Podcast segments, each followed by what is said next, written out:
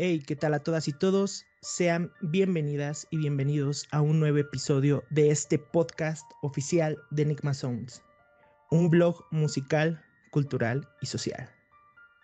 Hoy, 31 de octubre, en plenas festividades de Halloween, tenemos un episodio especial dedicado a todas aquellas y aquellos oyentes que están del otro lado en sus dispositivos escuchándonos, claro está un episodio dedicado a todas aquellas experiencias paranormales, sucesos contundentes, claro, también, que nos hayan pasado en nuestro día a día, que probablemente las personas no nos lleguen a creer y que a nosotros nos mantiene la firme idea de una vivencia, de una experiencia que nos pudo haber causado algún estruendo, malestar también, o sencillamente nos causó algo que nos ha marcado a lo largo de este tiempo.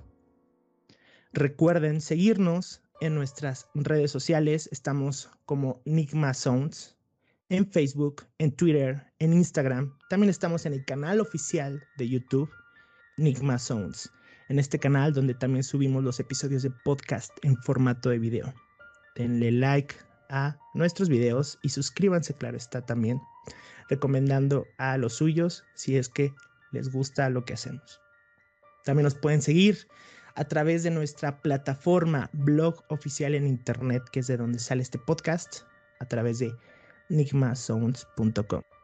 Nuestro equipo está constantemente trabajando sobre eh, eh, está trabajando constantemente sobre las notas escritas, sobre nuestros trabajos eh, relacionados con investigación y demás. De igual manera, si tú tienes algún proyecto, si tú tienes algo que contarle a la gente, lo puedes hacer llegar a través de nuestro contacto de info.enigmasounds.com. Recuerda que el podcast de Enigma Sounds es un espacio de consumo digital, cultural, musical y social que le da cabida a aquellas personas que no tienen un lugar donde expresarse y que claro que como tú y como yo tenemos algo que contar. Tal es el caso de este episodio del día de hoy. Y hoy tengo tres invitadas súper geniales, tres invitadas muy especiales, que pues realmente son personas que, que conocimos por ahí en Facebook, en las redes sociales. Se lanzó una convocatoria bastante corta, pues en la cual decidimos darle cabida a aquellas personas que lo necesitan, que necesitan algo que contar y necesitan expresar y muchas veces nos pueden dar más cosas de lo que nos podría dar. Pues a lo mejor un influencer, entre comillas, lo hace a través de YouTube o de alguna red social. Estas personas también tienen algo que contar y estas tres invitadas nos van a contar sus experiencias paranormales en este episodio especial de Halloween, hoy 31 de octubre. Y quiero presentar, y es lo que siempre menciono, que entren los sonidos de aplausos para Adamaris Millán Bustamante. Adamaris es amante a la música, es amante de la música, según ella, sin música su vida no tendría sentido. Ella está cursando la carrera de comunicación actualmente y se considera una persona fiel, es amante del café y también es amante de los Fruity Loops. ¿Qué tal, Adamaris? ¿Cómo estás? Hola, buenas noches a todos. Eh, la verdad es que estoy muy feliz. Súper. Eh, eh, una, una, nueva experiencia para ti el estar en un podcast. ¿ya, lo habías, ¿Ya lo habías hecho antes? ¿O es completamente algo nuevo para ti? No, nunca lo había hecho. La verdad es, es una nueva experiencia para mí y pues estoy emocionada por escuchar este pues a las demás personas, sus experiencias.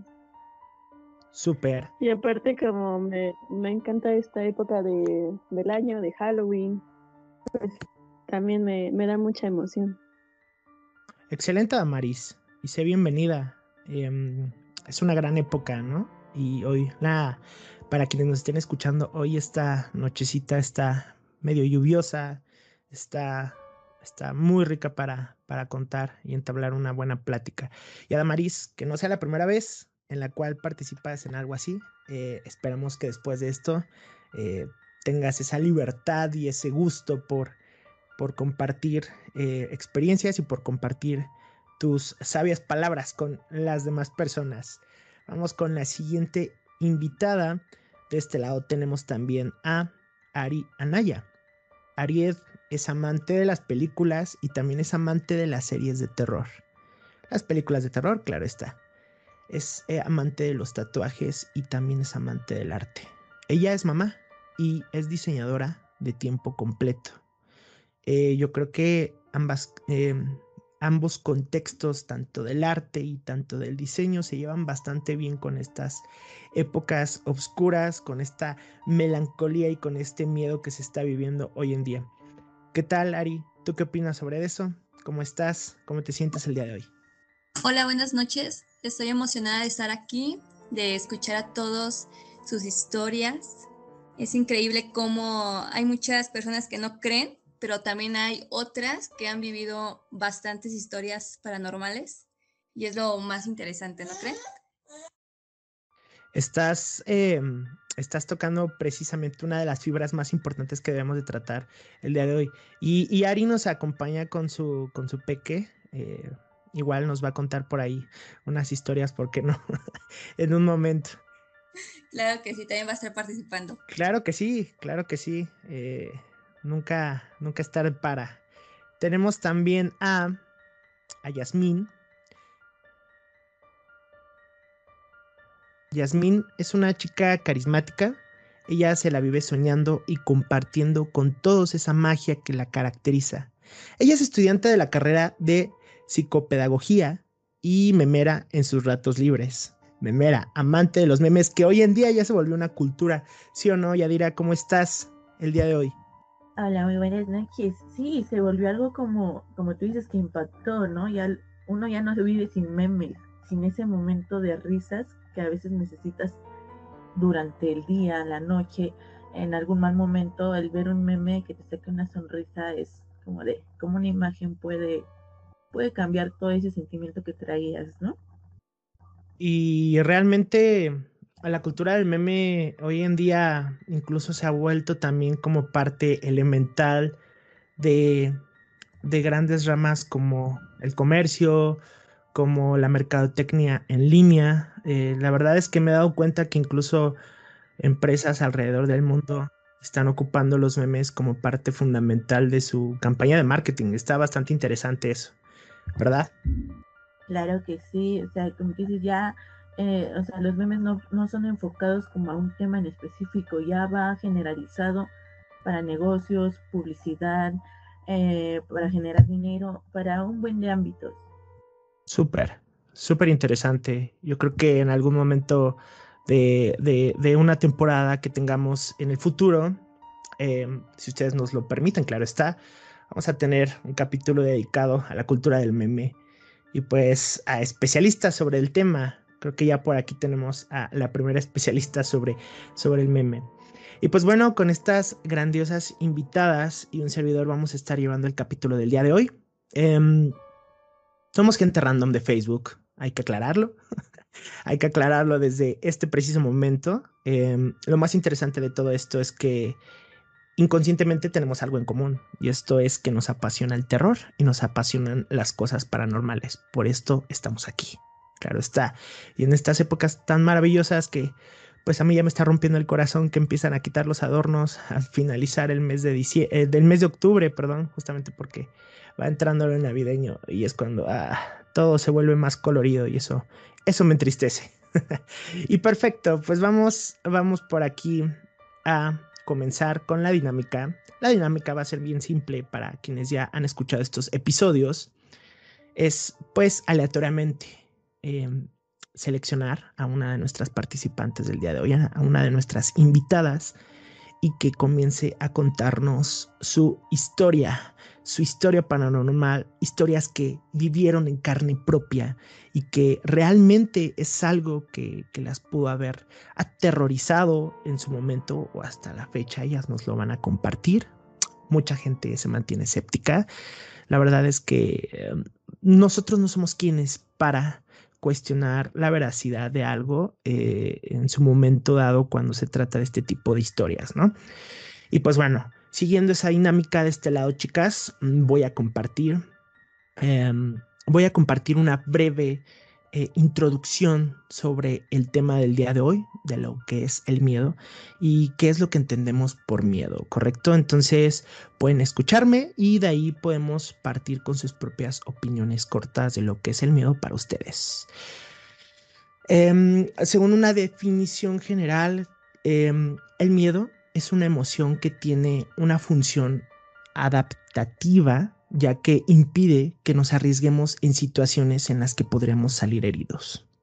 El miedo nos ayuda a, movilizarnos frente a circunstancias amenazantes o preocupantes, de forma que hagamos lo necesario para evitar, asumir o afrontar el riesgo de manera adecuada.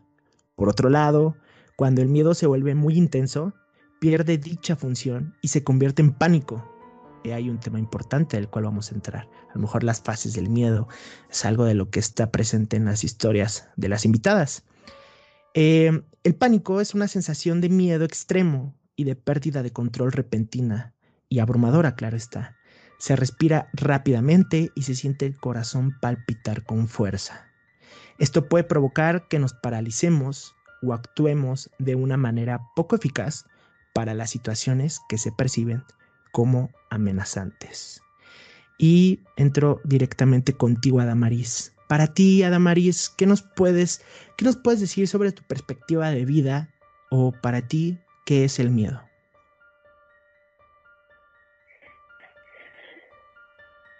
Bueno, para mí el miedo es un sentimiento de desconfianza, eh, algunas veces no podemos controlar ese miedo y cuando perdemos el control se puede volver una... La verdad es que yo cuando era muy pequeña eh, me gustaban mucho las arañas, yo podía tocarlas, pero hubo algo en mí que causara mucho miedo que ahora que veo las arañas me da pavor o una fobia hacia las arañas, entonces pues él para mí sería angustia y, sufrimiento. ¿Consideras que la fobia va de la mano con el miedo?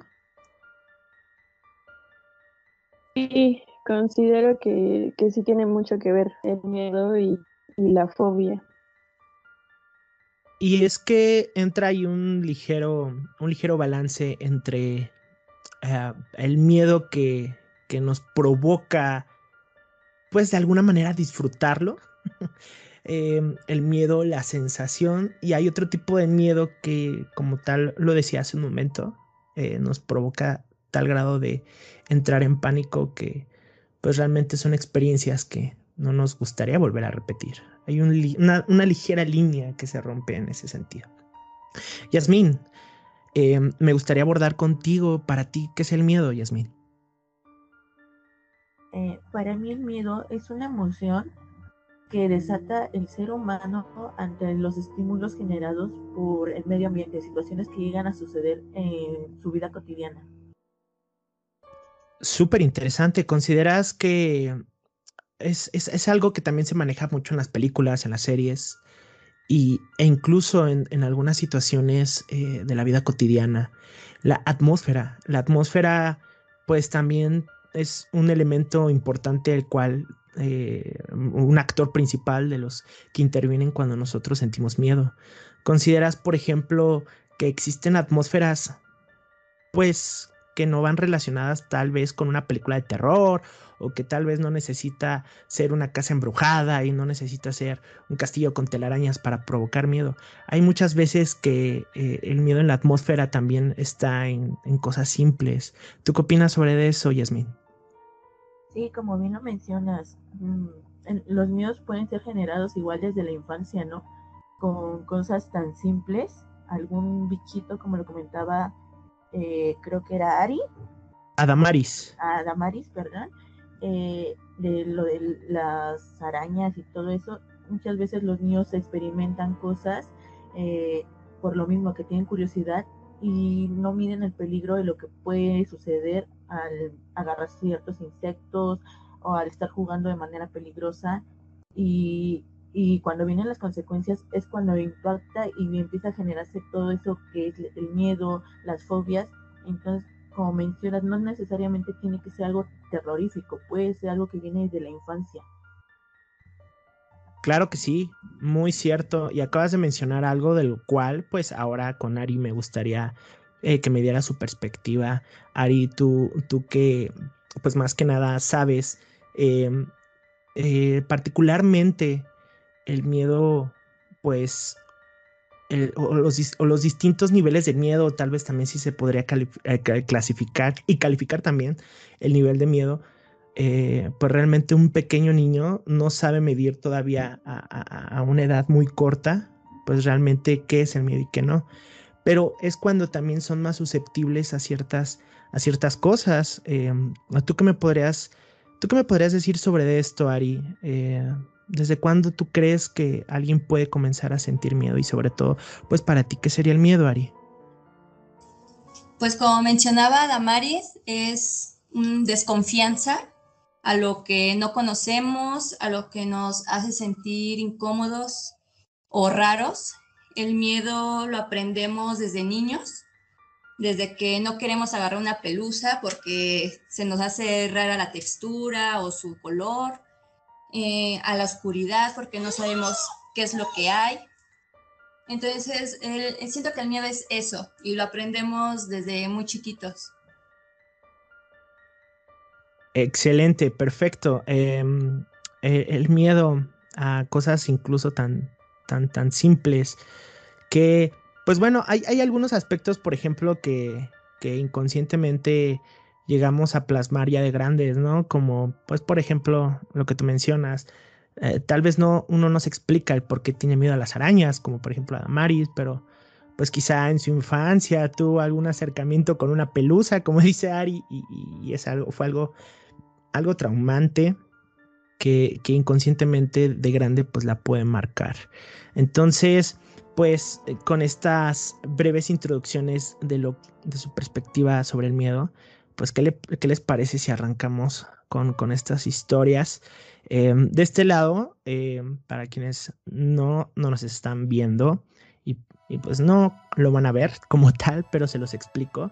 Tenemos una pequeña ruletita, una de estas ruletas digitales, las cuales eh, tienen los nombres de cada uno de nosotros y la cual pues voy a hacer girar y quien caiga en la marca de la ruletita eh, va a comenzar con su historia.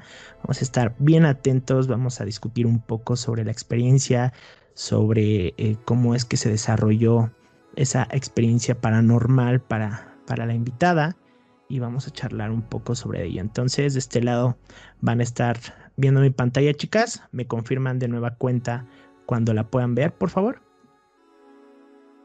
Sí se ve. Listo. Sí se ve. Super.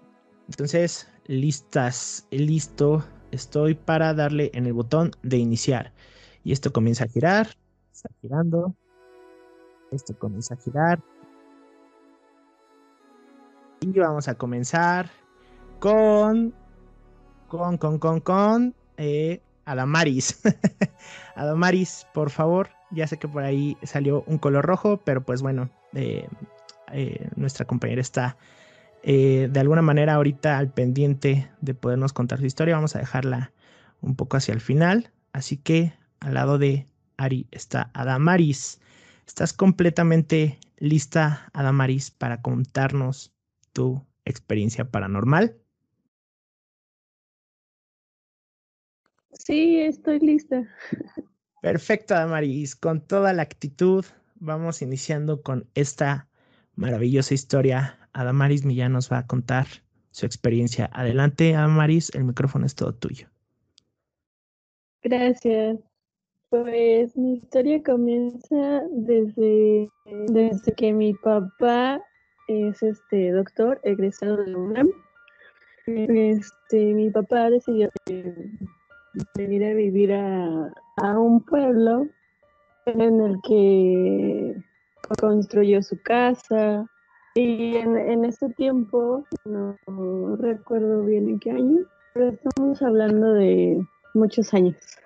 Ajá. Eh, mi papá decide hacer un pequeño hospital en la parte de abajo de la casa. Eh, en ese hospital, pues, en la parte de abajo tenía camillas, tenía, tenía todos aparatos que ocupan los doctores.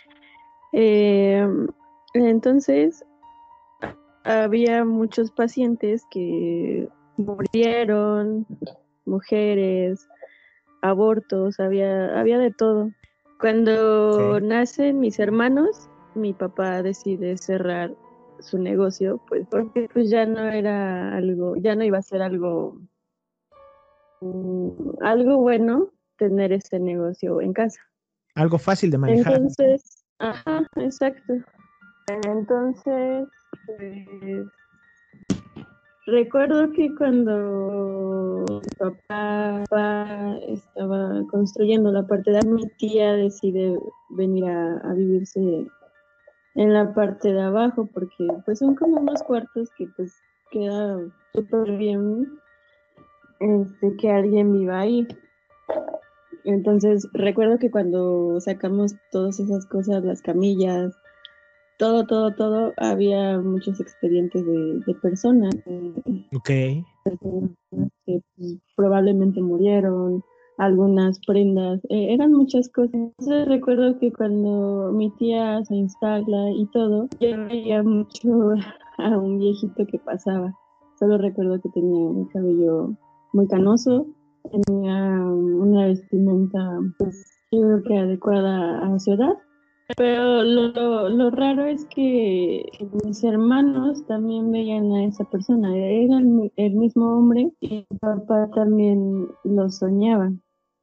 Entonces, eh, mi papá lo soñaba, pero ese señor le decía que aquí en la casa había un tesoro, que tenía que sacarlo. Pero se, se decía que aquí antes en el pueblo a muchas personas también les pasaba lo mismo. Soñaban a una persona que decía que había dinero. Algunas personas si caían, encontraban el dinero, pero por, alguna razón, no sé por qué, eh, morían esas personas. Entonces, como mi papá escuchaba esas cosas, nunca decidió sacar e- ese tesoro. Entonces, eh, hubo un tiempo en el que mi papá decide abrir un pequeño consultorio aquí en la casa. Lo abre, pero para que el paciente se quedara y permaneciera más tiempo aquí, obviamente porque eso le generaba pues dinero a mi papá. Lo que manejaba era, no sé si el paciente venía muy enfermo, se quedaba en el en el consultorio y si tenía que pasar la noche, pues lo dejaban ahí y ya sea que le daba algunas colchonetas o algo, se lo dejaba. Entonces yo recuerdo que yo estaba muy pequeña en ese tiempo. Recuerdo que mi papá nos dijo que un niño que se intoxicado, no, no recuerdo exactamente que se intoxicó, quedó dormir en, en el cuarto en el que yo vivía. Entonces me hice como, creé un vínculo con ese niño de, de que fuera mi amigo. Entonces, entonces pasó como unos tres días y el niño, el niño murió. Desgraciadamente, pues, pues murió. Entonces, desde ahí mi papá decide ya, ya no, ya no atender a, a pacientes dentro de la casa pues, por lo mismo, ¿no? Por las experiencias o tal vez por los malos ratos que a nosotros nos, nos llegara a pasar. Entonces, cuando ya iba en la prepa, estoy hablando tal vez del 2017, eh, recuerdo que yo estaba en mi habitación, estaba, era un viernes, regularmente los viernes nunca está nadie en mi casa, entonces estaba sola, completamente sola. Entonces recuerdo que yo tenía mis audífonos escuchando música, pero muy bajo el volumen. Entonces estaba sentada en mi habitación escuchando música. Cuando de repente escucho que alguien intenta abrir la puerta de mi cuarto, pero la puerta de mi cuarto se abre súper fácil porque solo tienes que empujar y jalar hacia los lados. Entonces yo, por alguna razón, pensé que, que había sido mi hermana, ¿no? Dije, no, pues a lo mejor es, mi hermana que, que, está borracha, tal vez no pueda abrir. Ok, ok. Entonces recuerdo que, que le dije que, le dije, ahorita salgo a abrirte. Entonces en el momento en el que me levanté, sentí como que una vibra muy pesada. Y cuando llegué a, para abrir la, puerta, llego, entonces yo jalo, pero me jalan del otro lado. Entonces abro y, y, salgo y le grito a mi hermana y pues no me respondía. Voy a buscar al baño, busco en la cocina y no había nadie. Entonces yo lo que hice fue subirme a mi cuarto, como, como toda mujer, entro a mi cuarto, me tapo, me tapé y estaba ahí con, mi perro. Entonces recuerdo que, me quedé dormida y en, en, ese momento en el que me quedé dormida, eh, sentí como como que algo me pesaba mucho en los pies, no sabía qué era. Yo pensé que era mi perro, pero desperté y mi perro estaba durmiendo al lado mío.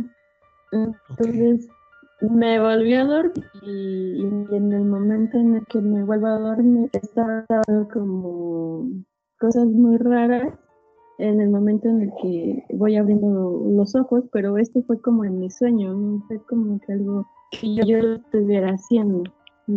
Fue un sueño Abro los ojos y veo la... Ajá, un sueño vivido. Entonces yo abro los ojos y, veo la imagen viva de, un niño. ¿no? no, supe quién, no supe quién era, no, lo conocía, pero vi la imagen de, un niño. Entonces me espanté mucho y, le dije a mi hermano, le dije, ¿qué hace ese niño ahí? Y me dijo, ¿cuál niño? Pero en ese momento ya iba abriendo los ojos y, me dice, bueno, pues estás loca, ¿cómo va a haber un niño aquí?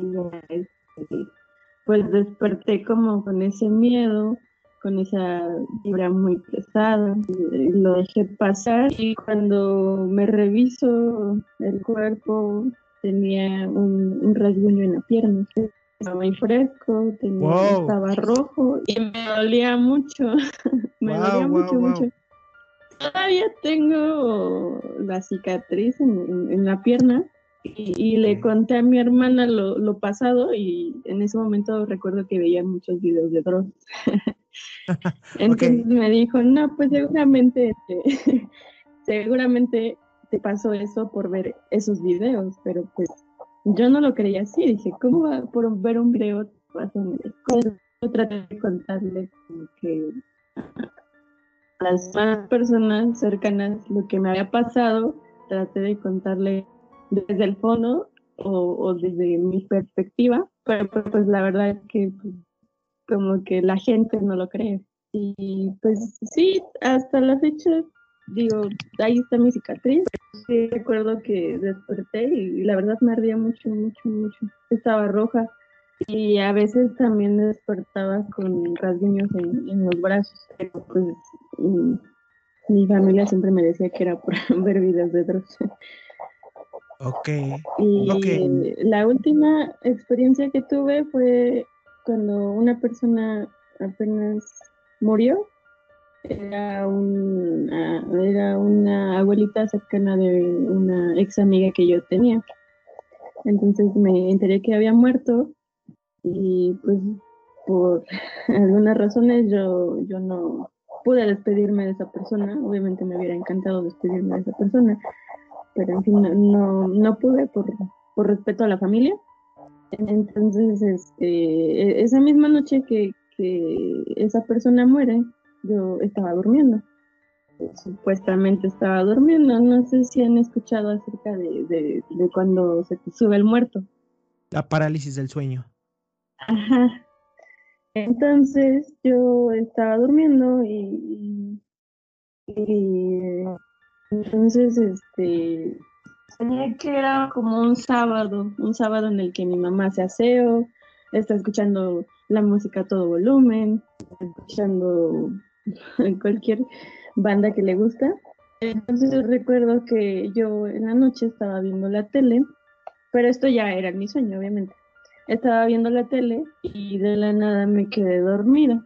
Me quedo dormida y el televisor se, se pone con la luz un poco verde y de repente se pone todo oscuro. Y en la esquina veo a, a esa persona que, que había muerto, pero no la vi de una manera agradable porque la vi como de una manera como si me quisiera atacar a mí. La veía ahí, en, la vi en la esquina y de la, nada empiezo a sentir como me estaban ahorcando del cuello. Entonces yo soñé que estaba en mi cama y mi hermana estaba al lado mío. Entonces yo muy enojada estaba tratando de gritar a mi hermana, estaba pidiendo ayuda. Entonces le, le pido ayuda y en ese momento no sé por qué mi mente pensó, pues ya hasta aquí llegué. Entonces cierro mis ojos, cierro mis ojos y, dejé que me, que me siguieran ahorcando porque mi cuerpo no se podía mover y, yo no, ya no sabía ni qué hacer. Entonces de la nada siento que mi hermana me ve y, despierto, despierto con un brinco y con, pues sí, tenía muy acelerado el corazón, no sabía qué estaba pasando, tenía mucho miedo. Y lo peor de todo es que pues esa noche yo estaba sola en mi casa, no, no había nadie. Entonces desperté con ese miedo de, lo que me había pasado anteriormente. Ok, wow. Bueno, eh, la verdad es que no pensé que fuéramos a comenzar tan intensos. bastante, bastante interesante. no, eh, vaya, mira, desde el momento en el que comenzaste a contar que esto se estaba suscitando en, eh, eh, voy a decirlo, en un mini hospital, ah, desde ahí supe que no era nada bueno. Em, ¿Aún vives en este lugar? sí, vivo en este lugar, pero créeme que a pesar de todo esto, todo eso como que ya no me da tanto miedo. Tal vez de, cuando era niña sí me daba mucho miedo. Y tal vez en, cuando me pasó lo de mi, cicatriz, perdón, me, me, dio mucho, mucho, mucho, mucho miedo, pero pues no sabía qué hacer, porque todos me, me decían, no, estás loca, ¿no? Por ver videos. pero pues yo realmente no creía que fuera por eso. Entonces sí, la verdad sí nos daba mucho miedo porque yo cuando recuerdo que era niña, estábamos todos durmiendo en, nuestras habitaciones y se, escuchaba cómo jalaban las sillas, las sillas del comedor, se escuchaban como que muchas cosas. Supongo que debe ser normal por algunas almas que murieron aquí y pues andan por ahí. Interesante. ahorita ya, ya, vivir ahí. me da un poco de miedo. pero pues no pasa nada ya. ok. Aquí, aquí Ari, ¿vas a mencionar algo? Que qué valor de vivir ahí. Sí. yo, yo hubiera salido corriendo. qué valor el tuyo, Damaris. bueno, y, evidentemente, pues eh, en, en, estas dos experiencias que nos cuentas, caíste en, o sea, es un claro ejemplo de cuando el miedo se convierte en pánico. Entonces, em, pues es muy claro lo que estabas tú ahí experimentando, pues una crisis de pánico y demás. Em, chicas, antes de, poder yo continuar ahí con, la con la con la opinión, con, con, la expectativa por ahí que tengo y demás, gustan, gustan mencionar algo. Comenzamos con Yasmín algo sobre la historia de Adamaris. Como bien dice Adamaris, ¿no? Es muy triste o te hacen sentir mal cuando tú expresas o, quieres comentar lo que te está pasando con gente cercana a ti y te toman la loca, ¿no? O sea, como de, ay, ¿cómo crees? ¿Cómo crees que pasa? No existe, ¿no? En mi caso, pues yo tuve la fortuna de que a las pocas o muchas personas que les comenté, pues sí, la mayoría me creyeron y se quedaron así como de, ¿qué onda? A lo mejor me creyeron porque yo antes de que me pasaran todas estas experiencias, yo no creía en nada de eso. Bueno, no es que no creyera, pero como dicen, hasta no ver, no creer, ¿no? Y a lo mejor yo escuchaba experiencias de otros amigos, vecinos y así, pero pues yo decía, ay, no, pues a mí nunca me ha pasado nada. Ya cuando lo vives, es cuando dices, Claro. ¿no? Entonces, como yo era una persona que no creía como en ese tipo de cosas, pues que escuchen que yo les estoy platicando historias como que sucedieron a mí. Yo creo por eso fue más fácil que me creyeran lo que me había sucedido. Entonces no sentí como ese rechazo o esa burla Ok. y pues fue, fue padre, ¿no? El que no te vean como, como loca, como que estás inventando, como que quieres llamar la atención, que a lo mejor fue lo que le pasó a Damaris, ¿no? De que fue el rechazo de la gente en la que ella confiaba, que dice, "No, pues, entonces hacia dónde me hago, ¿no? ¿A quién le cuento si no me creen las personas que están cercanas a mí? No, y, y lo peor de todo es que lo primero o la, o la razón que le pueden dar es, oye, estás viendo videos de miedo, la mente es tan grande que por ver Dross, saludos a Dross, este, pues por ver a Dross estás experimentando este tipo de cosas. Ari, ¿qué opinas sobre esto? Pues igual que a Damaris, cuando me ha pasado esos sucesos, pues sí, ¿no? Me dicen, ay, estás loca, o ya luego eh, me dicen, ay, ya vas a empezar con tus loqueras. Pero pues ojalá este, todos comprendieran de que hay personas que somos más sensibles, o como dice Yasmín, que hasta que le pasó creyó, o sea, que sean abiertas a, pues sí, de mente abierta, ¿no? Claro, por supuesto. eh, La, realidad de todo es que llega un punto en el que, pues, si no tienes quien te escuche, eh, lo único que te queda, pues, es resguardarte en tu mente, es resguardarte en tu propia tranquilidad y generarte como que estos escudos que probablemente Adamaris debió haber reforzado con el paso del tiempo porque, pues, nos dice que ya está acostumbrada a este tipo de experiencias. La verdad es que Am, pues bueno, ¿qué te puedo decir, Adamaris? En- claro está que, que cuando estás en un lugar en el cual pues hay este tipo de, de ambientes, en el cual pues eh, dicen por ahí el, el- el hospital es el lugar en el, en el que llegan las personas nuevas y en el que también se van, ¿no? Eh, las personas que nacen y las personas que se van. Entonces es como que esta línea de vida en la que hay nacimiento y hay muerte también. Entonces, este, mencionabas algo, por aquí lo estuve anotando, que no abordaste mucho, pero mencionas que viste o que llegaste a ver a un niño, también llegaste a ver a un, a un viejito. ¿Estas personas las relacionas tú con personas que hayan muerto ahí dentro del hospital? Eh, sí, yo siento que, como te digo, eh, siento que pues es el alma de las personas que, como dices, murieron aquí. Entonces, mm, realmente sí lo relaciono, pero pues también me da mucho miedo pensar en, eso, en, en lo que pudo haber pasado, y más porque vivo aquí, ¿no? Y también algo que no, no comenté, que eh, durante todo esto que me pasó, muchas personas me dijeron que buscara ayuda con Dios. No sé si alguno de ustedes por aquí es creyente. La verdad es que donde yo vivo, vivo en, en el municipio de Tenango del Valle, no sé si ustedes lo, lo ubiquen o han Claro. venido por aquí. Claro, claro. Eh, aquí eh, acostumbran cuando es Semana Santa a hacer una representación de lo que es la Semana Sí, Santa, una ¿no? procesión, una procesión. Ajá, exacto. Yo recuerdo que cuando era muy pequeña, mm, cuando llegaba el, el- ay, se me fue el nombre. Ah, el día santo, Eh, la lo crucifican.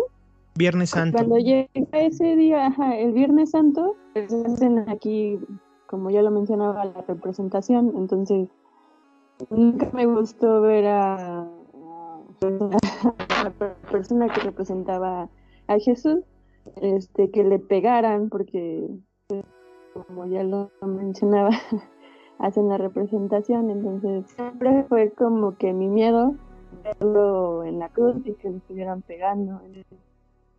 He tenido varios sueños con eso, realmente de, de- de- lo sueño, pero como tuve ese miedo de pequeña, es como que un miedo que a veces me persigue. A mí no me gusta visitar las iglesias porque por lo mismo, porque no siento, sino que sueño eh, en ese momento de la representación. Entonces, por más que corro en mi sueño, no logro escapar de ella y no son acontecimientos muy, muy lindos para mí. La verdad es que me da mucho miedo y a veces hasta, hasta sudo cuando estoy durmiendo porque pues sí, me da mucho miedo. Entonces, eh, son cosas que no me explico por qué pasan. Las personas me dicen, pues es que acércate. A lo mejor es una señal que te está dando a, que te acerques, pero realmente esas cosas que me suceden hacen que me aleje más, porque pues sí, me da mucho, mucho, mucho. Ok, bueno, em, pues vaya, eh, me gustaría cerrar básicamente con con dos aspectos importantes. El primero es en el que, en el cual tú busques como que ese lugar eh, de alguna manera que te haga sentir tranquila. Eh, lejos de ser un lugar religioso, lejos de ser pues un lugar en el cual se hable de Dios o de alguna creencia religiosa, pues em, un lugar en el cual pues encuentres de alguna manera la forma de sobrellevar las cosas. Y, creo yo que sí, si bien el poder de la mente es bien enorme y pues ah, quizá te pudo haber generado esta serie de manifestaciones, la realidad de todo es que de alguna manera eh, pues estás involucrada en un lugar en donde pues hay muerte, ¿no? Entonces creo yo que sí, sí, y, eso es, es, muy firme, ¿no? en, el cual yo puedo pensar que realmente si hay una energía que mueve toda esta carne, que mueve todo, todos estos músculos, que mueve todo lo que realmente genera una energía, ¿no? Muchos grandes científicos pues no han podido incluso dar una clara explicación de lo que es o lo que hace latir el corazón. O sea, el corazón es un músculo que tiene vida por sí misma o hay una energía que realmente de alguna manera hace funcionar esta serie de elementos que, son materia al fin de cuentas, ¿no? Hay una energía que puede, que puede estar haciendo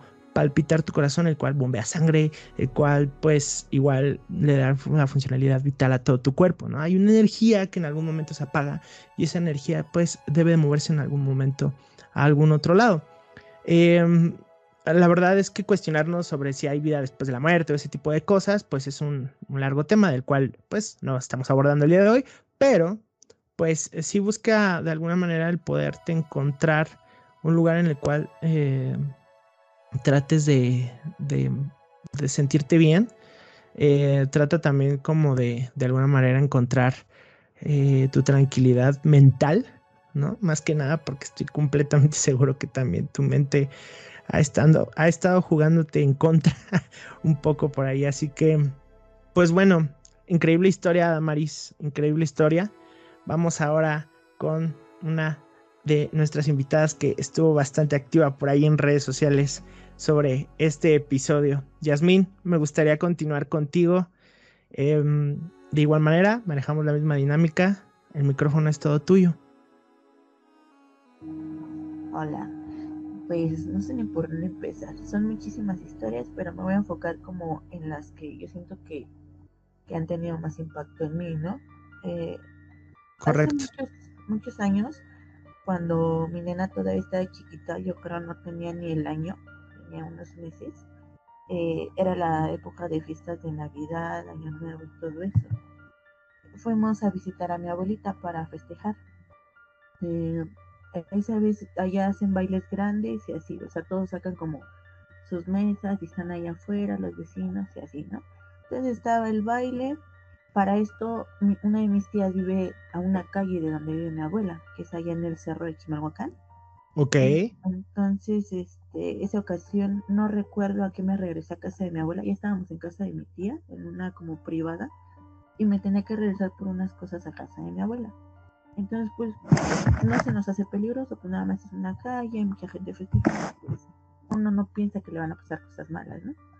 Vamos de regreso la persona que en ese entonces era mi pareja, que el papá de mi nena, vamos de regreso a casa de mi abuela Y ya cuando venimos con las cosas, ya dirección a casa de mi tía, eh, me dice, ¿ya viste esa, esa bola de fuego que, que está ahí arriba? Él era muy bromista, por lo cual yo en ese momento no le creí. Y le dije, no estés bromeando. Y yo seguí caminando, yo traía a mi bebé en brazos. Y me dice, no, es en serio, voltea. Pues voy volteando, ¿cuál es mi sorpresa? Había una bola de fuego mm, a varios metros de altura sobre nosotros, así girando, girando y avanzando, ¿no? En ese momento, pues yo sentía así que me desmayaba, o sea, no era tanto en la impresión de ver la bola de fuego, era más que nada porque dicen que las bolas de fuego son brujas, ¿no? es para que se lleven a los niños. Y entonces yo dije, no, mi bebé de brazos, o sea, en ese momento fueron tantas las ideas que pasaron por mi cabeza que dije, no, mi hija, la abracé, me quedé, ah, porque para esto en la esquinita había una virgencita. Entonces él me dijo, abraza a la niña, ponte al lado de la virgen y ponte a rezar. Yo desde aquí te cuido. Y pues ya, yo hice eso, ¿no? En ese momento me puse a rezar, abracé muy fuerte a mi hija y dije que nada nos pase. Y ya nada más vi cómo se iba alejando la bola de fuego pero nosotros éramos los únicos que la veíamos, porque la demás gente que estaba ya a unos metros de nosotros, bailando y festejando, era como si no viera nada, como si no se percataran de esa bola de fuego, que era muy grande y llamativa. Entonces era así como de, ¿cómo pueden seguir bailando y nadie de todas las personas que están ahí se puede percatar de esa bola de fuego, ¿no? Entonces, pues si ya llegamos, o sea, se, se desvaneció la bola de fuego, llegamos este, corriendo a casa de mi tía, les empezamos a platicar lo que nos había pasado y pues sí se quedaron sorprendidos, ¿no? Y de hecho me dijeron, aquí quédate con la niña, todos nosotros te vamos a proteger y no te, ya no te muevas de aquí para cualquier cosa, nos vamos a poner a hacer por, por ti, por la niña. Entonces, pues yo ya me quedé súper espantada. De hecho, ese día yo ya ni quería estar ahí, me quería regresar a mi casa.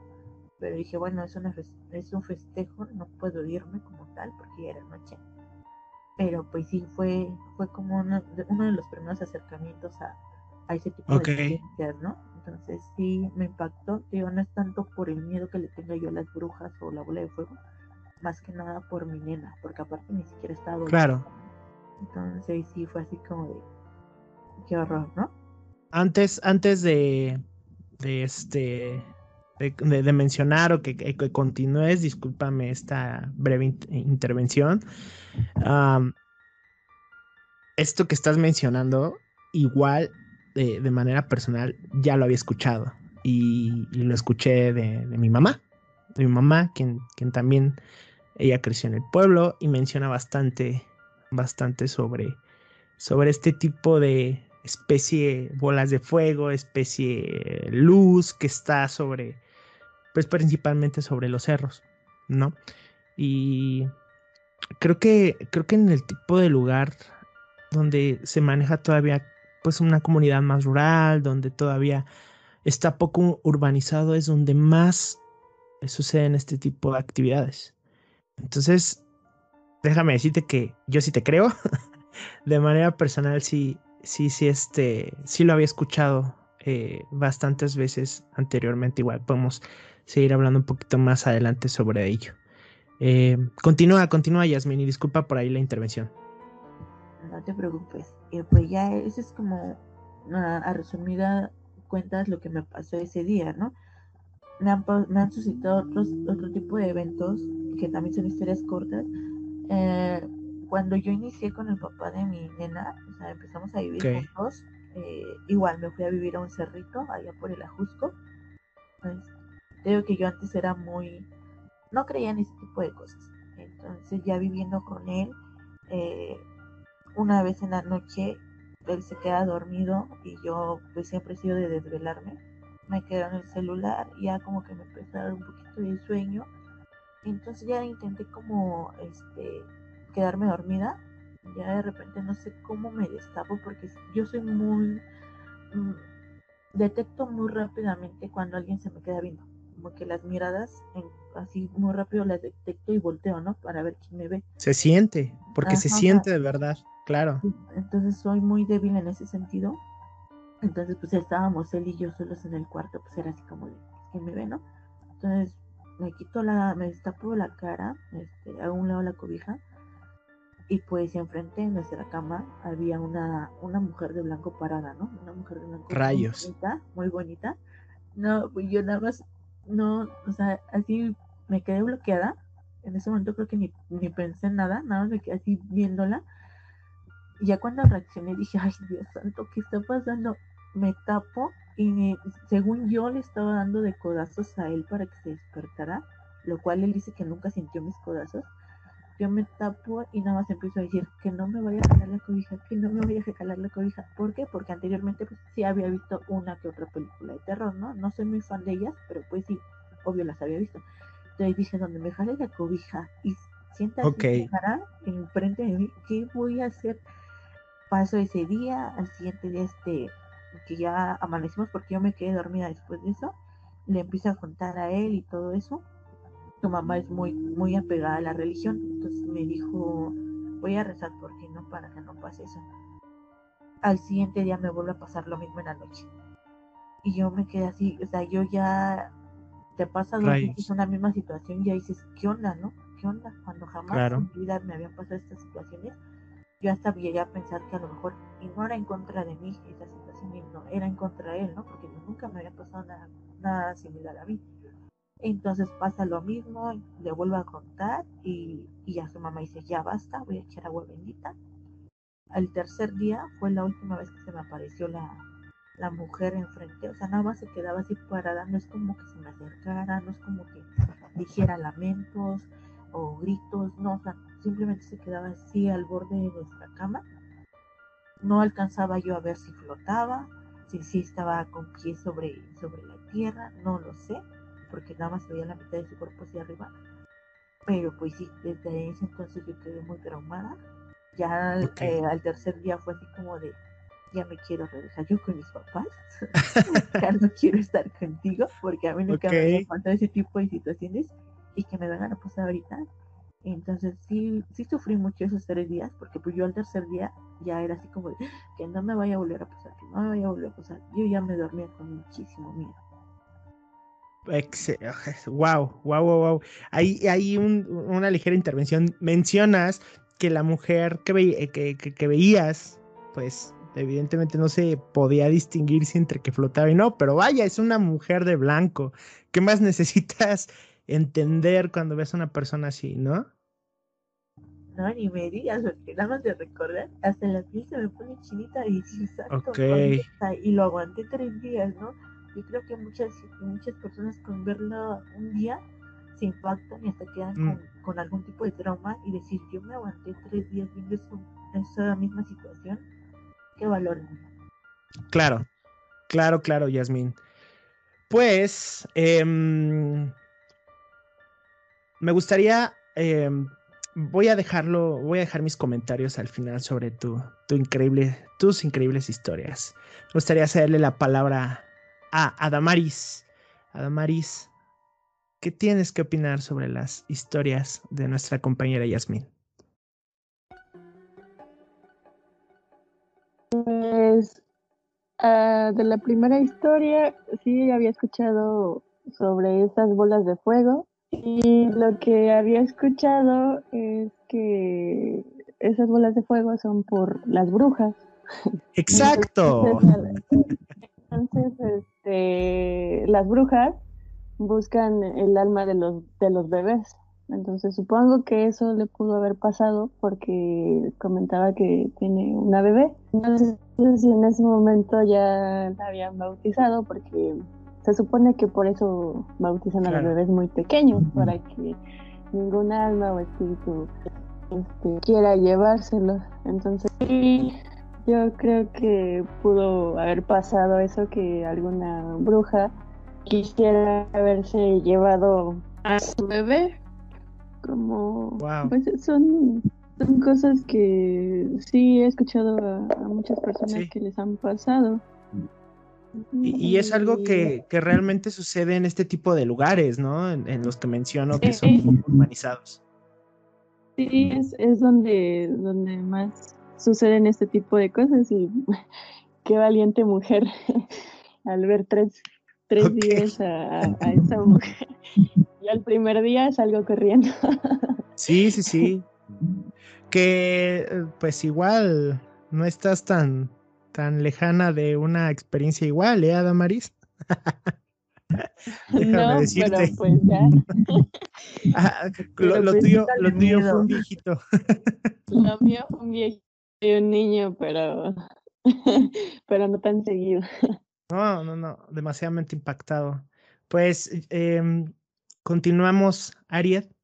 Ari, ¿qué gustas mencionar sobre estas experiencias de Yasmín? Pues también como comentan, eh, creo que era como un cuento clásico de las abuelitas, ¿no? De las bolas de fuego o de los nahuales incluso, y en el cerro y cosas así. Y de, la mujer de blanco, recuerdo mucho una historia de un tío que él era pues adicto, ¿no? Eh, en el alcohol. Claro, Entonces, claro. siempre nos contaba que una mujer lo seguía y lo seguía y una vez tuvo un accidente y dice que se le apareció una señora, una mujer en blanco ahí pasando y que él le pidió ayuda y pues lo ayudó, o sea, él quedó literal abajo de un tráiler, pero dice que él estaba agradecido con esa mujer y muchos le decían que pues era la llorona o, o algún alma que lo seguía, ¿no? Que estaba enamorado de él. Pero pues sí, él siempre nos decía, no le tengan miedo a la llorona, ustedes sean agradecidos, este, porque ella me salvó. Entonces, pues es como que increíble escuchar cómo hay historias similares eh, en contextos muy diferentes, ¿no? Claro. Em, pues es que tendremos que, yo creo que, dar un análisis profundo de, de qué es esta mujer de blanco.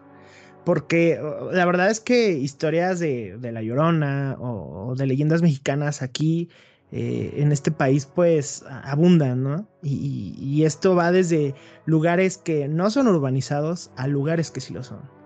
Y, y no, pues no me voy a poner a hablar de, de, de todas las personas, amigos de mi generación que, que, conozco que han escuchado a La Llorona, ¿no? En, en, en ciudades que la han escuchado, que hoy en día es muy fácil es decir, lo hemos visto incluso en videos, en, bromas que suben por ahí a Facebook, ¿no? Del, de, del grupo de, de, bromistas que llevan una bocina con, con, con, el grito de la lloranda caminando entre las calles por la noche, ¿no?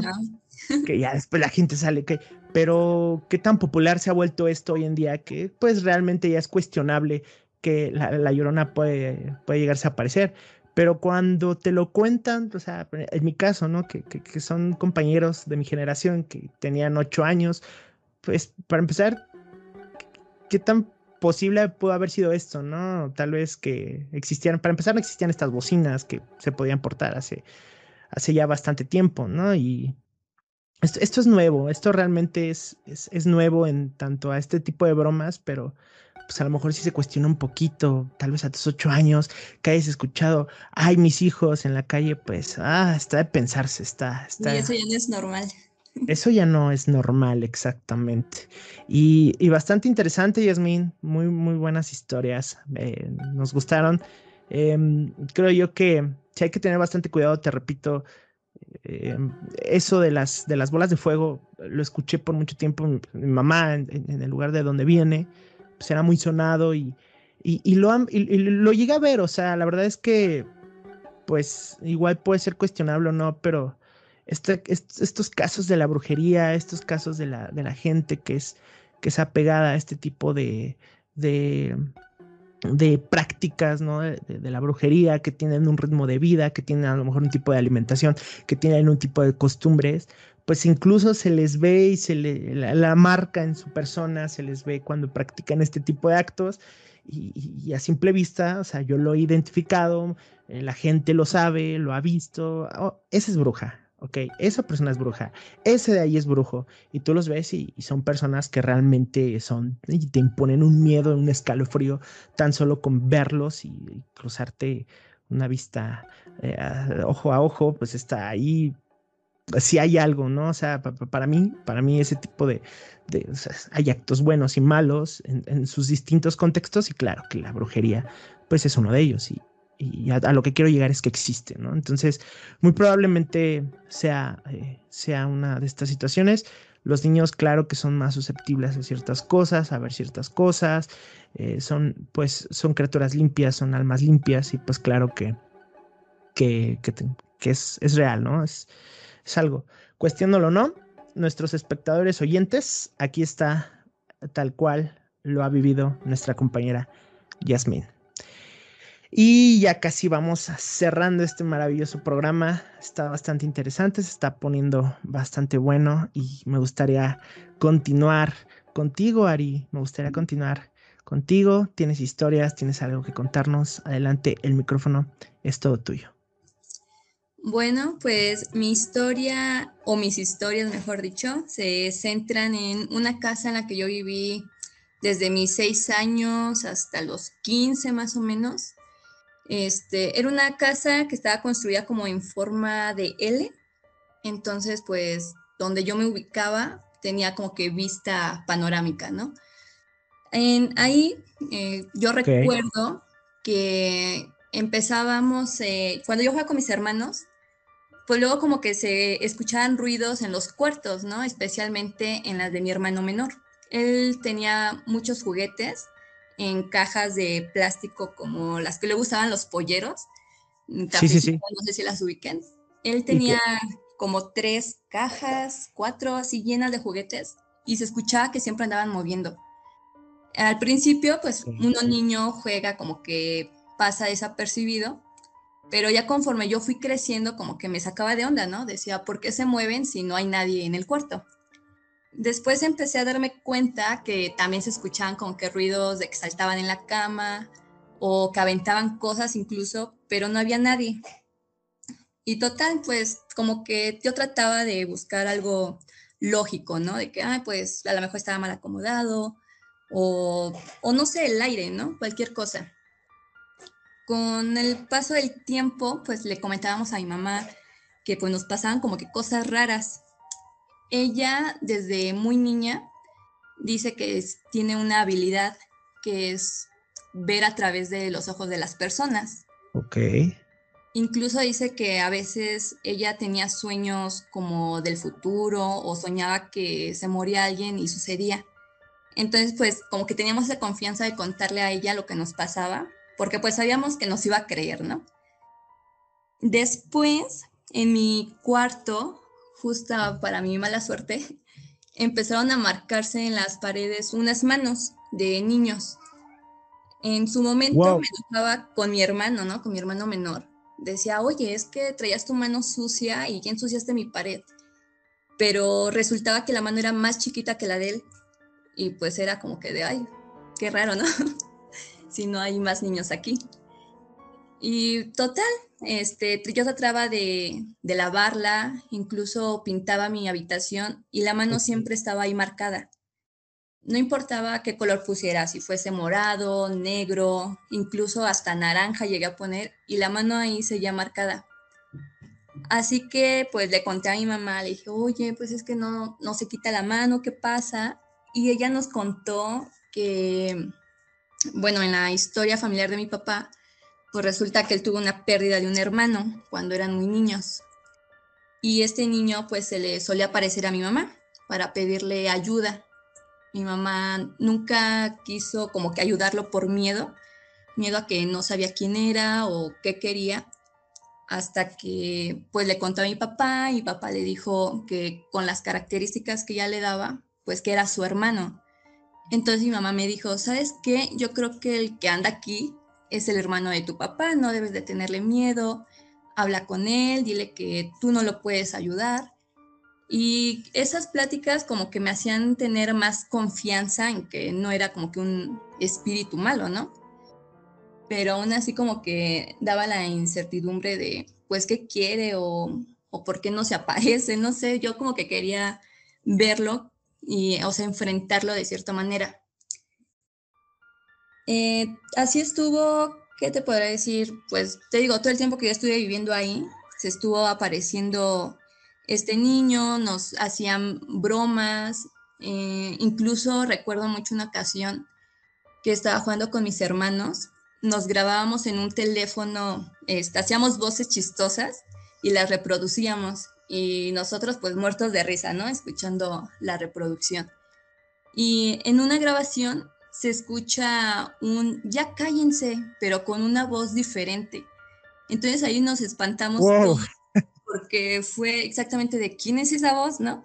Eh, repetimos la grabación una y otra vez como para ver si a lo mejor fue mi mamá o alguno de nosotros lo dijo sin, sin pensar, pero no, o sea, se identificaban nuestras voces y esa voz del ya cállense era totalmente diferente. Entonces, son historias que se quedan grabadas, pero que, bueno, ahorita ya me dan risa contarlas, ¿no? Y digo, wow, qué, qué experiencia tan loca, pero en ese momento, pues me daba miedo dormirme sola o tener mi puerta abierta. Y hasta la fecha luego siento que, que por aquí anda el niño haciéndonos travesuras. Luego hasta le digo, mejor cuídame a mi bebé, si me vas a espantar, mejor cuídala. Porque sí, o sea, han pasado cosas medio, medio raritas. Súper, súper cool. y no digo súper lo que te pasó, la historia, la historia es abrumadora. Es abrumadora. ¿Tienes, ¿Tienes otra? ¿Tienes algo más que contar? Eh, pues justamente hoy en la mañana eh, me pasó algo similar. No, bueno. Justamente con, con, un niño, ¿no?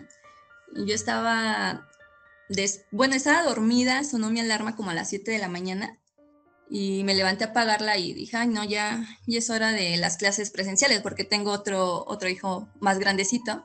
Ok. Como clases en línea. Entonces dije, ay, no, ya, ya es hora de irlo a levantar. Pero decidí irme a acostar un ratito en lo que pues se me quitaba el sueño, pero sin querer me quedé dormida.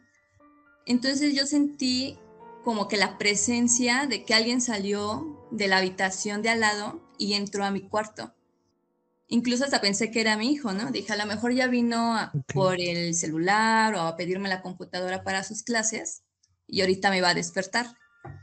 Entonces yo sentía la presencia ahí al lado, pero no, o sea, no, no me despertaba y yo cuando quise moverme ya no podía. Era en esos momentos que te da, ¿cómo se le dice? Parálisis del sueño como que despiertas pero no te puedes mover, así me sentía.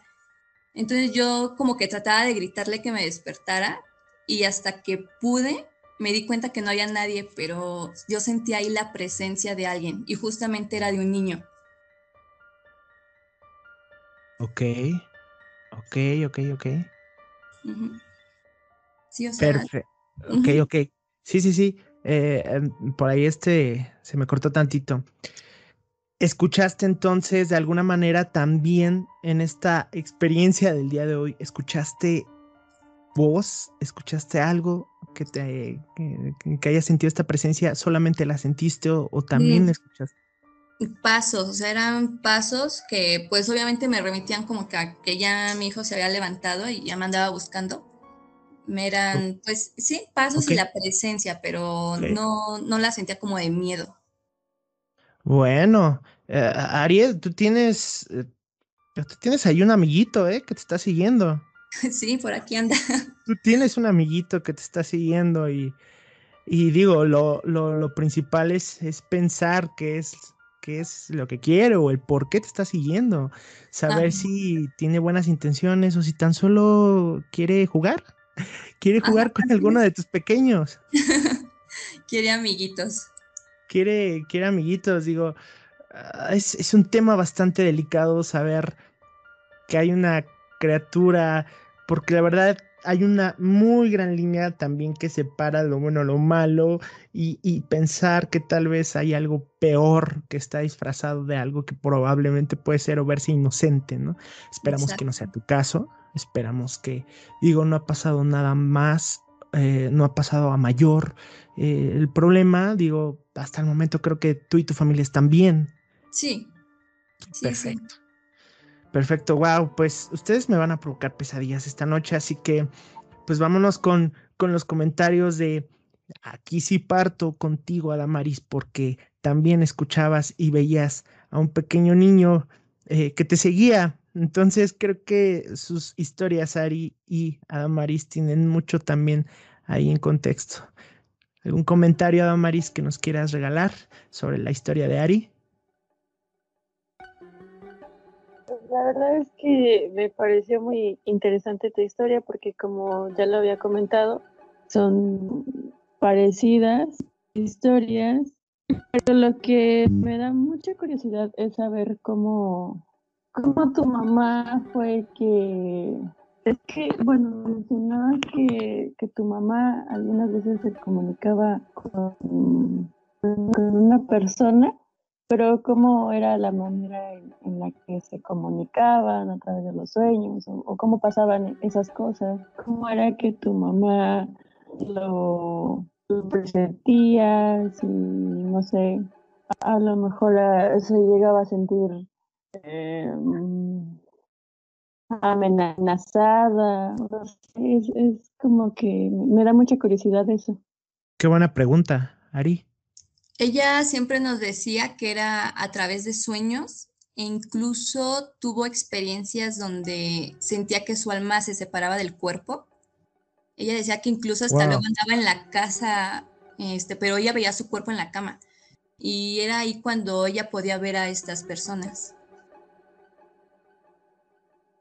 Wow. Wow, wow. Es. Qué loco, ¿no? Sí, demasiado. Cuando a mí me cuentan sus historias, a veces digo, porque yo no puedo hacerlo, pero a la vez agradezco que no, porque sí me da un poquito de miedo. Pero es que hay personas que tienen esa capacidad mental tan enorme. Eh, mencionabas también que tenía de alguna manera esa, esa característica o ese don premonitorio, dices, ¿no? Sí, sí, así es. Este, ella por, por salud mental, se podría decir, fue con una bruja o una santera, no me acuerdo qué era, para que le cerrara eh, esa habilidad, su tercer ojo, porque dice que ella no podía este, con todo lo que veía. Ay, pobre, o sea, imagínate. O sea, tan solo para el simple hecho de buscar ayuda, yo creo que el don se vuelve maldición, ¿no? Dicen por ahí. Sí, sí es lo que dicen por ahí. Sí, interesante. Em, quedó respondida a tu pregunta, Damaris. Sí, eh, totalmente. Qué, qué, interesante historia, la verdad. Sí, y, lo interesante también es que no sé si se han dado cuenta, pero eh, y algo que, que, las caracteriza a las tres, ¿no? Del lado de ya las sus mismas historias y tal vez no se han dado cuenta, tal vez sí. A Damaris con el niño que veía, Ari, y Ari pues también, del lado de Ari, pues es susceptible de alguna manera porque tiene niños pequeños, lo que también eh, le está pasando tal vez o le llegó a pasar a Yasmín, ¿no? Entonces ya están conectadas las tres de alguna manera. Yasmín, nos faltan tus comentarios sobre la historia de Ari. Adelante. Pues como bien lo mencionabas, o sea, sí es de miedo, ¿no? Porque a lo mejor ella como tal piensa o tiene la idea de que es un niño, pero tú lo dijiste, hay veces que son seres malos disfrazados de ángeles. Entonces, no, no sabes en sí, qué, qué tipo de persona de persona esté detrás de todo esto, si un alma buena o un alma mala.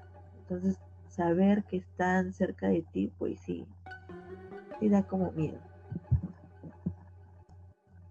Además, otro tema que tocas es referente a lo que veía tu mamá, que tenía que ir con una santera, ¿no? O sea, ya el estar mezclando la santería o la brujería o ser susceptible a todo eso, pues sí, es algo que también da muchos nervios, porque muchas veces no sabes a qué te enfrentas. No es lo mismo ver a un ser que se te aparece a saber que alguien de lejos está haciendo brujería, pero no sabes cómo de qué manera te va a atacar, no sabes a qué te vas a enfrentar. Entonces creo que eso da todavía muchísimo más miedo. Ok, ok, ok. Eh, y sí me gustaría preguntarles, hay quien, quien guste contestar, las tres lo pueden hacer. ¿A qué punto una persona puede buscar ayuda de eh, este tipo de personas que están involucradas en la brujería, en el santerismo, en alguna cuestión religiosa, ¿a qué punto ustedes, a lo mejor con experiencias que, están teniendo, a qué punto ustedes consideran adecuado o de alguna manera ya la desesperación, el pánico de lo que era que estamos hablando hace un momento, pues lo primero que tenemos a la mano, las recomendaciones de amigas, amigos, familia, ¿a qué punto ustedes consideran que es bueno, tal vez, y abro comillas, buscar ayuda de, este tipo de personas. Quien guste contestar. Yo. Adelante.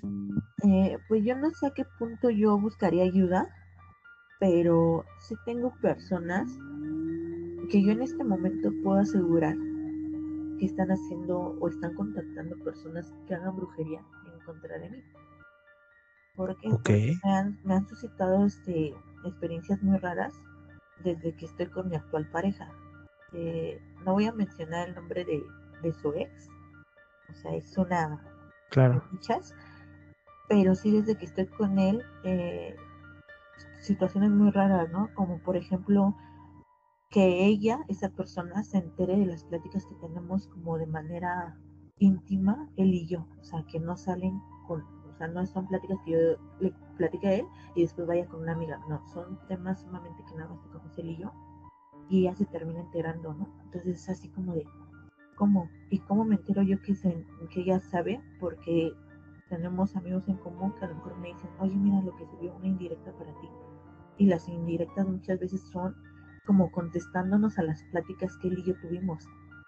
Otra cosa que nos llega a pasar es cuando él y yo tenemos pláticas por la noche, podemos estar hablando de mil temas, pero en el momento que empezamos a tocar el tema sobre ella, empieza a haber interferencias, empieza a haber ruidos, o sea, empiezan a pasar muchas cosas, empiezan a cortar las llamadas, pero eso es lo cuando hablamos de ella. Llegó un punto en el que mi pareja y yo dijimos, ¿qué onda, no? O sea, nos habrá este eh, hackeado nuestras cuentas o, o qué hará, ¿no? O sea, no fue como que nos diera miedo, pero sí nos entró esa duda. ¿Por qué? Porque yo no soy como muy, muy creyente de la brujería. Eh, llegó un punto en el que un día íbamos a tocar un tema sobre ella, porque ella era tanto que estaba como poquito de palo encima de nosotros, que le dije, ¿sabes qué? Esta vez por celular no vamos a hablar. Vamos a hablar de, directamente de nuestros teléfonos de casa, ¿no? Porque ahí ya sería muy raro que se corte la señal. Ese día eran como las once y media de la noche, empezamos a hablar. Sin mentirte, en las dos horas aproximadas que hablamos, que el tema fue, principal fue ella, se nos cortó la llamada como 15, 20 veces. O sea, era casi como cada 5 minutos, cada 3 minutos se nos cortaba la llamada. Y te estoy hablando de teléfonos de casa a las once y media de la noche, que probablemente ya no hay tanta interferencia como en el día. Fue ahí donde dijimos, ¿qué onda, no? O sea, ya no son los celulares. Estamos hablando de teléfonos de casa cuando yo he hecho llamadas en la noche a otros estados y no se corta. Y dije, contigo, teniendo pláticas de ella, se está cortando. Entonces, mucha gente me lo ha dicho, es que ella te va a estar haciendo brujería. Es que ella está metiendo mano ya con otro tipo de pactos para saber cómo qué es lo que están haciendo ustedes. Porque tú, ¿cómo puede ser posible que ella se entere de todos los planes que ustedes tienen y trata como de arruinárselos cuando son planes que ni siquiera su familia sabe? O sea, ni siquiera a veces mis papás saben que tengo proyectos y por una por otra cosa ella se entera. Entonces, ahorita que mencionaste lo de la brujería, quería como comentar eso, ¿no? Todas esas experiencias que nos están pasando a mi pareja y a mí. Mm, déjame decirte algo. Ari, Adamaris, ¿ustedes escuchan este como pequeño zumbido que se escucha de fondo cuando Yasmin habla? Sí. Está, está raro. ¿A qué se lo atribuirían? Se escucha como un... pues, eh, no es un zumbido, es como un tipo mini aullido. ¿Lo alcanzan a notar? Sí. Sí, sí se escucha como medio raro. De hecho, desde que comenzó a hablar se escuchaba como esta mención a interferencia, ¿no? Que es como un... Digo, se... Tú lo escuchas, Adamaris. Creo que Adamaris ya se quedó silenciada por ahí. ¿Nos escuchas, Adamaris? Sí, aquí. Ah, Ok, sí, sí alcanzas a escuchar ese pequeño sonido que está cuando Yasmin habla, ¿no?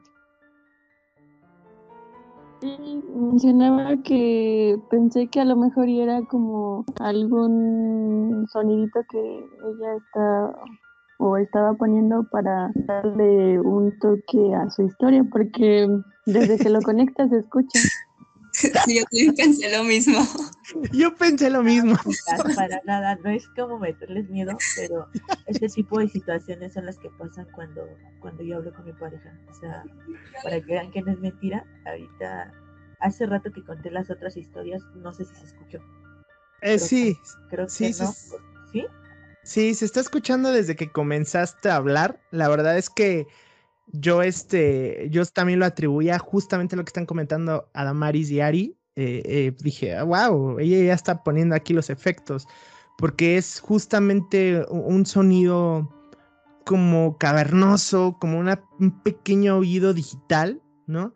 Que, bueno, tal vez atribuyéndoselo a la, a la señal, digo, si estás conectada es de una laptop, si estás conectada, pero no es un sonido que yo haya escuchado, o sea, no es un sonido común. Para ser honesto, esto solamente lo he escuchado grabado, ¿no? O sea, que lo emite algún aparato o un instrumento musical, pero se escucha como un theremin, ¿no? Estas antenas que son como musicales, que se, les acercas la mano y como que empieza a hacer vibraciones. Así suena. Exactamente, y no creo que tu dispositivo como tal lo esté emitiendo. Ya te iba a decir bastante cool ese efecto, Yasmin, pero pues ya vemos que... chicos, eh, y, es por eso que les digo que, que, que, antes de irme quería como soltar eso, ¿no? Porque ese era el tema principal, lo de la brujería. Me fui con historias pequeñas y esta era como para cerrar, ya no me dio tiempo como de, de contarla de okay pero sí son situaciones que te, que te digo que, se suscitan, ¿no? Como las interferencias, como que ella se entere de proyectos de niños que son personales, o sea, son, son muchas cosas y claro. La he visto en sombras también a ella, o sea, personalmente yo no, no la conozco, pero sí, sí en fotos, entonces un día hablando con él, estoy hablando por teléfono, me paro a la sala por, por mi teléfono, por mi celular, a la hora que me levanto, voy caminando hacia el sofá para agarrar mi teléfono y se ve, estaban apagadas las luces, se ven las cortinas de mi sala mi sombra y atrás de mí se ve una sombra así tal cual, del tamaño más o menos que es ella, con el tipo de cabello que tiene ella y más chaparrita que yo. Me quedé así como de, no quise voltear, no por miedo, sino porque dije, la, la, la vaya a ver y voy a agarrar como yo más coraje, ¿no? Por, porque tanto se está metiendo en mi vida. Entonces yo regreso al cuarto, termino de hablar por teléfono con él y ya, o sea, en el momento no le mencioné nada. Le digo, y sabes qué, te tengo que contar lo único que pasó. le digo, mira, cuando me levanté por el celular, así, así, vi una sombra tal cual, de más o menos tamaño, con el tipo de cabello así. Y él me dijo, es ella. Ok, ok. Em, pues dos cosas. La primera es que eh, mencioné por ahí este, tu nombre completo. Eh, lo voy a dejar nada más en Yasmín, voy a cortar esa parte del inicio, este, ya lo, lo, charlamos hace un momento. Y pues bueno, voy a cortar tu nombre. En este sentido, eh, ya se empiezan a tocar pues fibras un poco delicadas, personales. Creo que sí estás muy a tiempo también de poder buscar ayuda. Eh, nosotros, repito, estamos aquí para contar las experiencias, para, para compartir las mismas y ya depende de cada uno de nosotros eh, poner en tela de juicio pues ciertas cosas. No voy a cuestionar ni mucho menos la veracidad de esto. Eh, por algo las invité.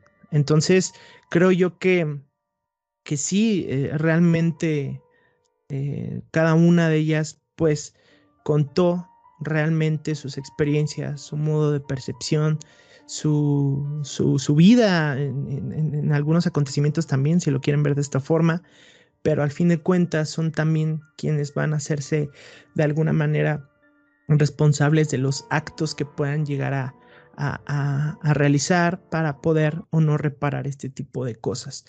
A manera de recomendación, pues cada una yo creo que tiene la forma de medir hasta cierto punto cuando se vuelve peligroso algo y cuando no. Entonces, pues, pues nada, ahí lo, ahí lo tenemos. Em, tres personas, eh, varias historias, eh, tres personas completamente random y, tal vez se escucha muy prejuiciosa la palabra, pero sí lo es. O sea, son personas que pues realmente de alguna manera las ata también la misma experiencia, eh, cosas que también pues a lo mejor son muy sonadas en algunos lados. Y pues ahí lo tienen, ¿no? No, si tú que nos estás escuchando has pasado por algo similar y sabes de antemano que pues eh, fue algo que tal vez la demás gente no te cree, pues aquí lo tienes, ¿no? Realmente hacerte saber que no eres la única persona que ha pasado por esto. Y pues bueno, eh, vamos cerrando, chicas. Eh, ya, ya vamos cerrando con este programa especial de Halloween. historias paranormales de nuestras amigas de aquí de Facebook. Y me gustaría cerrar con una pequeña, que nos pudieran regalar alguna pequeña recomendación, eh, con una pequeña despedida para quienes nos estén escuchando, para quienes estén pasando por algo similar. cada una tiene su propia percepción de cómo afrontar las cosas, cómo llevarlas, no tiene que ser la misma. Evidentemente son personas completamente diferentes, pero sí me gustaría que cerraran con un pequeño consejo, con una pequeña despedida para aquellas personas que nos están escuchando y también de alguna manera han pasado por alguna situación similar a las de ustedes o incluso peor, ¿no? ¿Por qué no mencionarlo también? Y parto contigo, Adamaris. Em, por favor, eh, algún consejo, algo breve que nos quieras compartir únicamente para cerrar el programa. Pues mi consejo para las personas que pasaron por,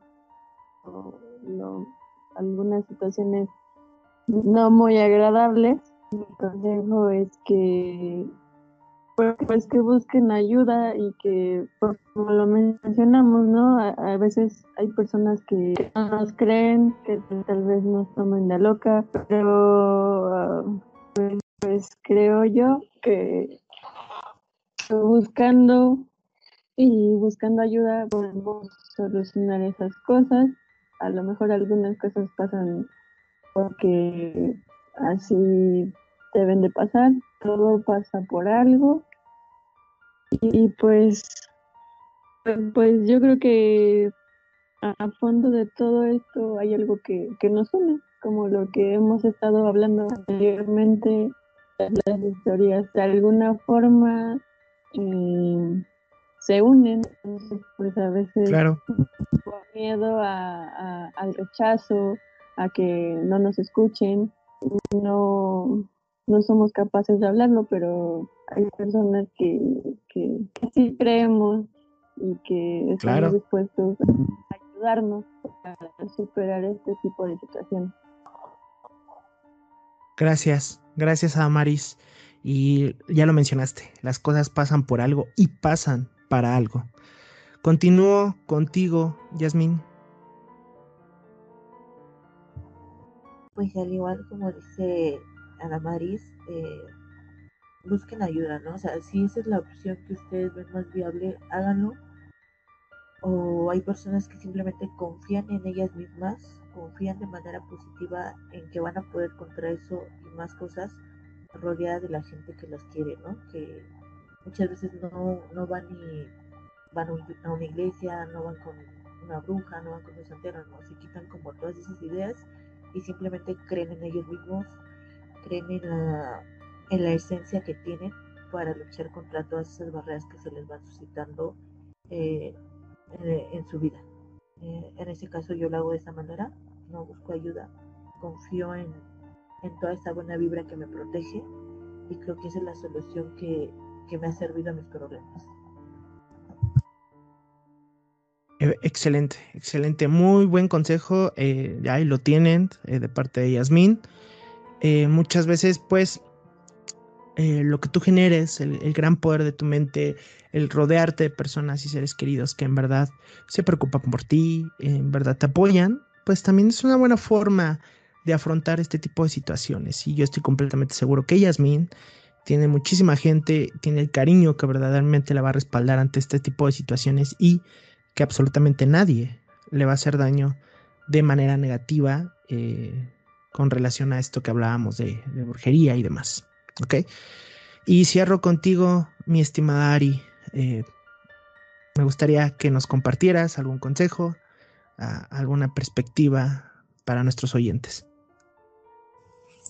Pues mi consejo sería que, como ya mencionaron, busquen ayuda. Si son de las personas que no creen, pues abran un poco su mente este, para apoyar a esas personas, ¿no? Somos muchas las que creemos y a veces necesitamos ese apoyo, ese respaldo. También ser siempre positivos. Eh, si vemos que algo nos hace mal, una persona, eh, cualquier cosa, ¿no? Que nos esté afectando, hay que deshacernos y rodearnos de todas las buenas vibras, de todo lo que nos haga sentir bien. Y sí, creo que eso sería mi consejo. confiar en uno mismo también, como mencionaba Yasmin. Pues excelente, chicas. Eh, pues muchísimas, muchísimas gracias a las tres. Eh, como siempre, el, valor y el poder femenino hace presencia una vez más, lo estamos viendo. Eh, tres mujeres increíbles que, que, afrontaron y siguen, siguen afrontando, no solo con vivencias del día a día personales y demás, sino también con esta parte paranormal que en algún momento las está por ahí eh, persiguiendo de alguna manera, eh, pues aquí lo tienen, el, poder femenino se interpone ante todo. Y pues agradecerles eh, infinitamente por haber aceptado esta invitación. esperamos que de alguna manera también ustedes se la hayan pasado excelente, que haya sido de, pues también si lo quieren ver, terapéutico para ustedes el poder expresar, el poder hablar, sabiendo siempre que la plataforma de Enigma Sounds es para pues aquellas personas que necesitan algo que contar y no tienen los medios por, por cuál eh, expresarlo. Así que agradezco infinitamente, Yasmín, Aried, Adamaris, eh, su participación el día de hoy. Y pues con esto estamos cerrando este episodio. Recuerden, pásenla bonito, disfruten su Halloween, disfruten su Día de Muertos, que sobre todo es una fecha muy importante para honrar, para conmemorar a todos nuestros seres queridos que ya no están con nosotros, una fecha también muy importante que sigue bastante viva hoy más que nunca y pues bueno, con esto estamos cerrando el programa. Recuerda seguirnos a través de nuestro blog oficial enigmasounds.com y en todas nuestras redes sociales a través de Facebook, Twitter, Instagram y YouTube. También en tu plataforma de podcast favorito, Spotify, Google Podcast o Apple Podcast. Con esto cerramos. Chicas, hasta luego. Bye bye. Hasta luego, bye. Adiós. Yasmín. Bye, muchas gracias. Amaris. Bye bye.